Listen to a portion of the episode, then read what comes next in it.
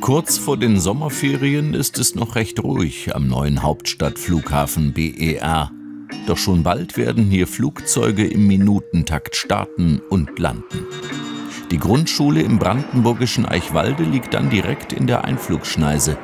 Die Luftqualität wird sich deutlich verschlechtern. Wie sich das auf die Entwicklung der Kinder auswirkt, will ein Team der Berliner Charité wissen. Die Kinder sind noch im Wachstum. Äh, Ein Körper, der im Wachstum ist, ist natürlich dadurch auch empfindlicher. Und äh, bezogen jetzt auf ihre Größe, auf ihre Körperoberfläche, atmen die Kinder natürlich einfach mehr ein, auch mehr an Schadstoffen ein. Es geht vor allem um Risiken, die die allerkleinsten Staubteilchen verursachen. Ultrafeinstaub ist maximal 100 Nanometer groß.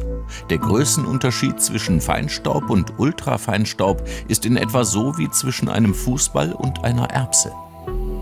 Während größere Teilchen beim Einatmen in den Schleimhäuten hängen bleiben, gelangen die feineren über die Lunge bis in die Blutbahn. So können sie überall im Körper Entzündungen auslösen. Für die Wissenschaftlerinnen ist der Umzug des Flughafens eine einmalige Chance, systematische Daten zu erheben, die bislang fehlen. Für ihre Studie testen sie mehrfach 800 Grundschüler an verschiedenen Standorten in Berlin und Brandenburg. Wir haben da eine Geburtstagstorte Ah, ja. na, und da sind ganz viele Kerzen drauf. Da muss ich versuchen, alle auszupusten. Die Kinder sollen zuerst in verschiedene Röhrchen pusten. Dabei werden Lungenfunktion und bestimmte Entzündungswerte in der ausgeatmeten Luft gemessen. Sehr schön. Okay. Die Forscherinnen vermuten, dass eine hohe Feinstaubbelastung kurzfristig die Atemfrequenz beeinflusst und den Blutdruck erhöht.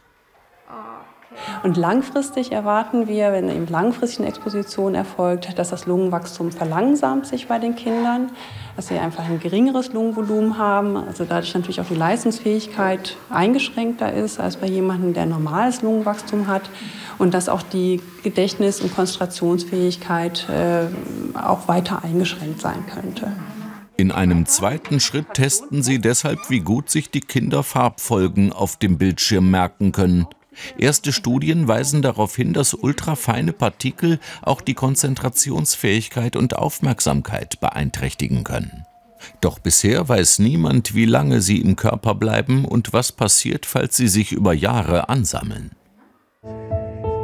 Relativ gut erforscht ist nur, wie sich gröberer Feinstaub langfristig auf Erwachsene auswirkt. Asthma und Lungenkrebs treten häufiger auf. Das Risiko für Herzinfarkte steigt, weil die Gefäße stärker verkalken. Auch Frühgeburten sind bei hoher Feinstaubbelastung häufiger. Ultrafeinstaub ist vermutlich besonders toxisch. Die Partikel sind so klein, dass sie die Blut-Hirn-Schranke überwinden und so langfristig dem Gehirn schaden können. Statistisch gesehen würden Europäer in sauberer Luft etwa zwei Jahre länger leben. Weltweit sterben nach neuen Berechnungen von Mainzer Forschern 8,8 Millionen Menschen vorzeitig an den Folgen von Luftverschmutzung. Ein statistischer Vergleichswert, so Barbara Hoffmann, die die Charité-Studie wissenschaftlich begleitet.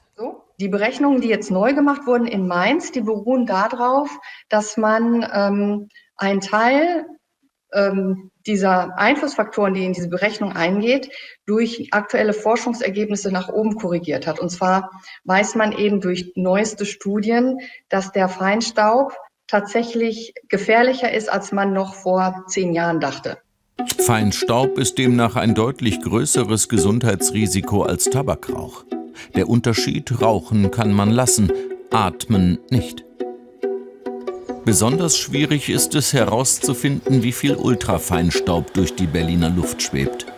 In ganz Deutschland gibt es nur 24 solcher Messcontainer, die Ultrafeinstaub überhaupt erfassen können. Während herkömmliche Messstationen Feinstaub wiegen und die kleinsten Partikel dabei kaum ins Gewicht fallen, werden sie hier aufwendig gezählt. Wir haben nun ungefähr 4.000 bis 5.000 Partikel pro Kubikzentimeter hier. Das ist für eine Stadt ganz normal. Im Mittel kann man sagen, in der städtischen Atmosphäre sind 80 bis 90 Prozent ultrafeine Partikel.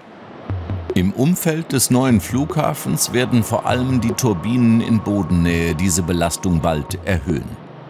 Ultrafeinstaub entsteht zudem in der Industrie und im Straßenverkehr. Auch Kaminöfen blasen Kleinstpartikel in die Luft. Viele Quellen also, aber ein überraschender Trend. Also wir betreiben ja das deutsche Netzwerk für ultrafeine Messungen, ultrafeine Partikelmessungen. Und da sieht man halt, dass in den letzten zehn Jahren die Konzentration der ultrafeinen Partikel um 50 Prozent abgenommen hat. Das ist sicherlich auf die Maßnahmen zurückzuführen, die äh, wie äh, Dieselpartikelfilter etc. Die Feinstaubbelastung insgesamt sinkt also, aber das Problem ist damit nicht gelöst. Für Partikel ab 2500 Nanometer zum Beispiel liegt der geltende Grenzwert mehr als doppelt so hoch wie von der Weltgesundheitsorganisation empfohlen. Und für Ultrafeinstaub ist noch gar kein Grenzwert festgeschrieben. In den meisten Ländern geht die Feinstaubbelastung runter, auch die NO2-Belastung geht runter. Natürlich ist das gut. Ähm, wir müssen uns aber klar machen, dass äh, die Gesundheitseffekte, die sieht man wirklich bis runter zu den niedrigsten Belastungen. Also es gibt keine sichere Schwelle. Die Charité-Studie soll mit ihren Ergebnissen einen Beitrag dazu leisten, die Risiken von Ultrafeinstaub besser einzuschätzen.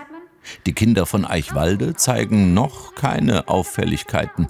Damit sie auch langfristig gesund bleiben, wird die WHO im Herbst voraussichtlich empfehlen, die Grenzwerte deutlich zu senken und damit den Handlungsdruck auf die Politik erhöhen.